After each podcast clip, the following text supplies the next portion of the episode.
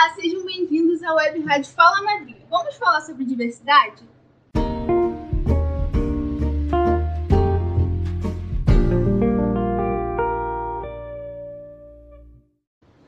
Nessa série, conversaremos sobre o que é diversidade a partir de temas do nosso cotidiano, como cultura, corpo, raça, gênero, linguagem, religião, meio ambiente e etc abordando seus aspectos históricos, sociais e científicos. Vamos discutir sobre diversos tipos de preconceito que prejudicam a nossa convivência com quem é diferente de nós, como xenofobia, capacitismo, transfobia, intolerância religiosa e racismo. Também vamos ressaltar a importância do respeito à diversidade para vivermos em paz na escola, na sociedade e cuidarmos do nosso ambiente. Esta é uma produção dos alunos e professores da Escola Municipal Madrid em colaboração com pesquisadores da UFRJ.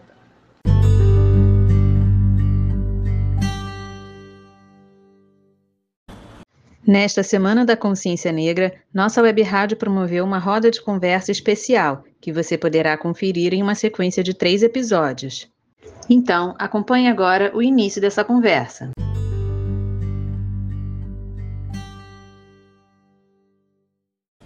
Menino de 8 anos é expulso da calçada de uma loja de grife em São Paulo. Jogador do Real Madrid é chamado de mono em estádio, palavra que significa macaco. João Pedro foi morto durante uma operação em São Gonçalo, enquanto usava uniforme escolar. Nos Estados Unidos, homem é filmado com um policial branco, pressionando os joelhos em seu pescoço e causa indignação na população. Sabe o que todos tinham em comum? Todos eram negros. Olá, me chamo Enzo. Eu sou o Arthur. Me chamo Duda. No episódio de hoje teremos uma convidada especial para falarmos sobre racismo. Ela se chama Luana Machado de Oliveira, tem 38 anos e é uma professora antirracista de uma escola do município do Rio de Janeiro. Começando as perguntas.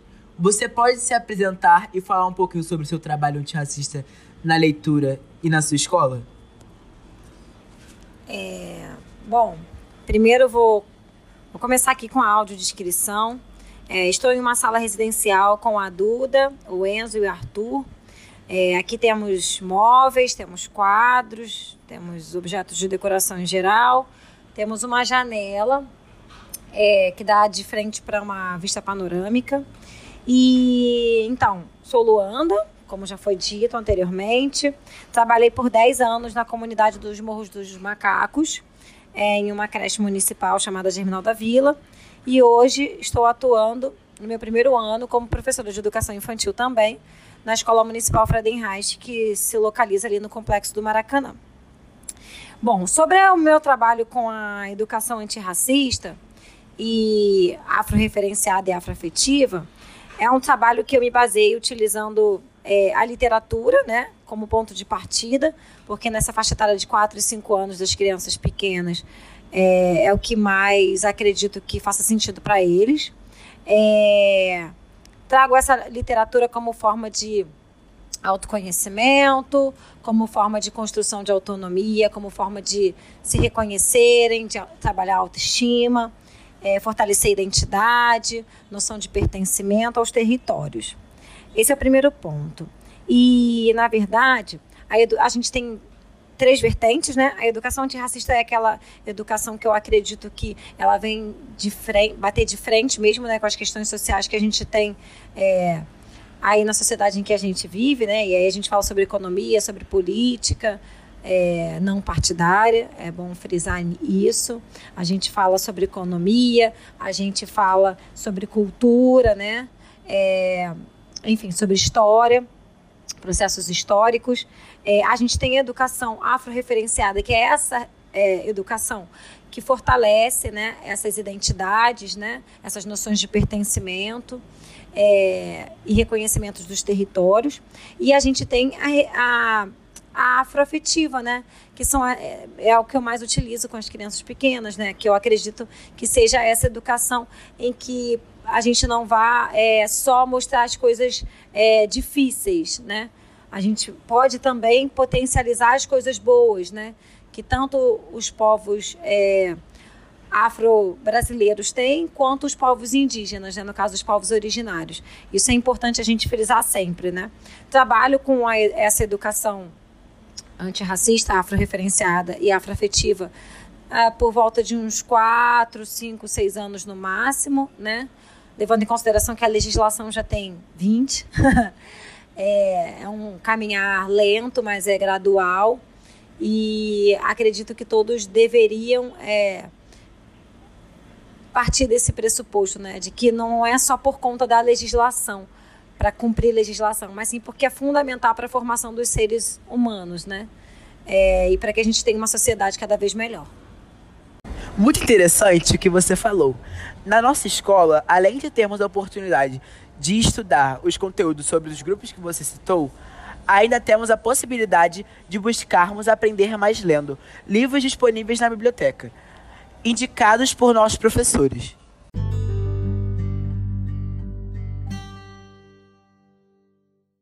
Você é uma professora antirracista, mas na sua opinião, existe uma diferença entre não ser uma pessoa racista e ser antirracista?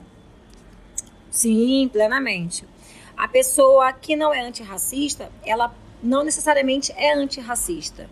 Né? Ela pode dizer que não é racista, mas ela também não faz nada para combater esse racismo. Então, assim, ela só não é, é, ela só não é racista, mas ela não é antirracista. Já o antirracista, ele luta por políticas públicas, por legislações que defendam, né, essas pessoas que sofrem o racismo, né, que por muitas vezes, em sua é, maioria, são as pessoas negras e as pessoas indígenas, né? Em sua maioria não, na verdade, totalidade, né? são pessoas negras e os povos originários, né, os povos indígenas. É, a gente vê muito mais essa, é, de forma nítida, essa manifestação do racismo sobre as pessoas negras, mas isso também acontece com as pessoas indígenas, né? É que muitas pessoas só, só associam o racismo ao negro, mas ele também acontece com os povos originários, né? Tudo que é diferente do que é referência euro, eurocêntrica, que a gente chama, né, do que veio da Europa. Costumamos debater bastante essa questão em relação às diferenças e o quanto é importante termos atitudes que combatam o preconceito de modo geral. É por isso que estamos fazendo essa série de podcasts.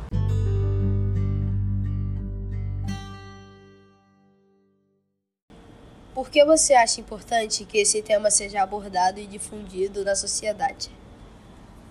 Bom, é, fazemos parte da sociedade, né? Dessa sociedade que é predominantemente racista. Muitas pessoas dizem que não, mas a gente sabe que é. é e a gente luta por direitos iguais, né? A gente luta por uma equidade, né? Equidade é chegar quem está em cima descer um pouquinho e quem está embaixo subir um pouquinho para que fiquem nivelados, né? Então, assim, é fundamental que esse processo do racismo, que a gente sabe que é estrutural, né? Ele vem como uma base da sociedade e nesse né, nesse espiral, né? É, ele afeta em muito, em muito as pessoas que são negras e ainda mais as pessoas que são negras e pobres, né? Então, assim, é, precisamos sim é, redefinir essa pirâmide social que a gente tem aí, não só no Brasil, né? no mundo em geral. Cite um brasileiro que acha que tem ou teve um papel importante nessa luta para combater o racismo. Bom, uma referência acho muito difícil, seria até injusto. Então eu vou trazer algumas referências que ao longo dos anos vieram nos auxiliando nessa caminhada é, Abdias do Nascimento, Lélia Gonzalez, Sueli Carneiro, Nilma Lino Gomes, Eliane Cavaleiro, Renato Nogueira, Conceição Evaristo, mais recentemente Bárbara Carini, que para mim é uma das maiores referências que eu tenho atuais, tá?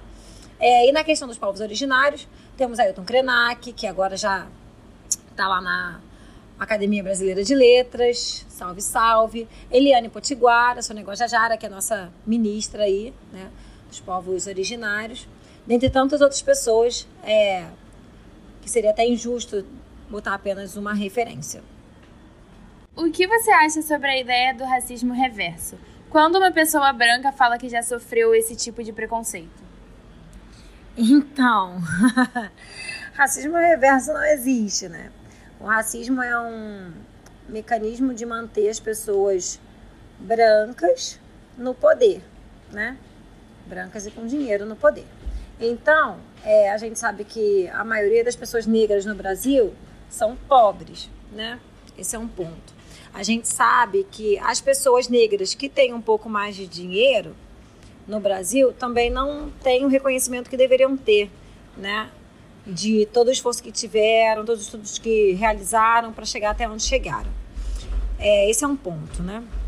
Um outro ponto é que o racismo ele vem para é, não permitir que o negro se empodere. Né? Ele vem para abafar o negro, para apagar, apagar mesmo em sentido até de destruir, né? É, retirando vidas, é, é, mantendo taxas de desemprego, é, minimizando ao máximo que ele puder fazer. Né? O racismo é muito cruel. É, por vezes ele vem entre linhas, por muitas vezes ele vem é, de forma aberta mesmo. É, então, não existe racismo reverso. Né?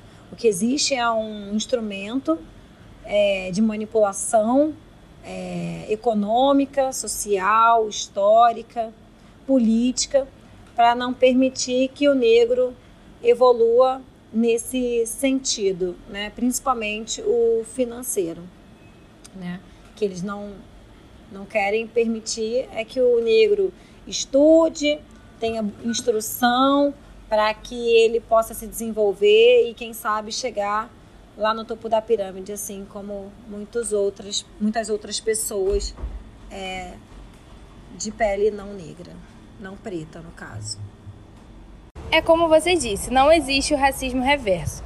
Lembro da aula sobre colonização quando aprendi que os brancos europeus se diziam superiores aos povos que eles estavam dominando. E a professora mostrou pra gente que esse sentimento do homem branco europeu permaneceu na sociedade ao longo da história. Quando no século XIX, com o imperialismo, essa dominação teve um novo capítulo. Foram criadas teorias científicas que propagavam que entre brancos e negros existiam separações essenciais, o que seria o determinismo racial. E pior, que se houvesse mistura, geraria uma degeneração. Fiquei muito chocada com isso. Foi um assunto que gerou um grande debate em sala. Entendi que, como você falou, o racismo é uma construção do pensamento do branco, de dominação e superioridade, e que não tem uma construção como essa, histórica, vindo dos negros em relação aos brancos.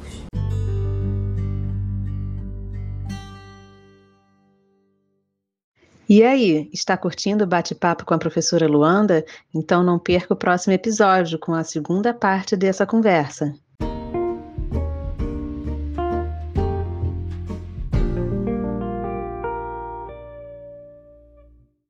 Siga nosso Instagram, arroba para ficar de olho nas novidades e nos lançamentos de episódios novos.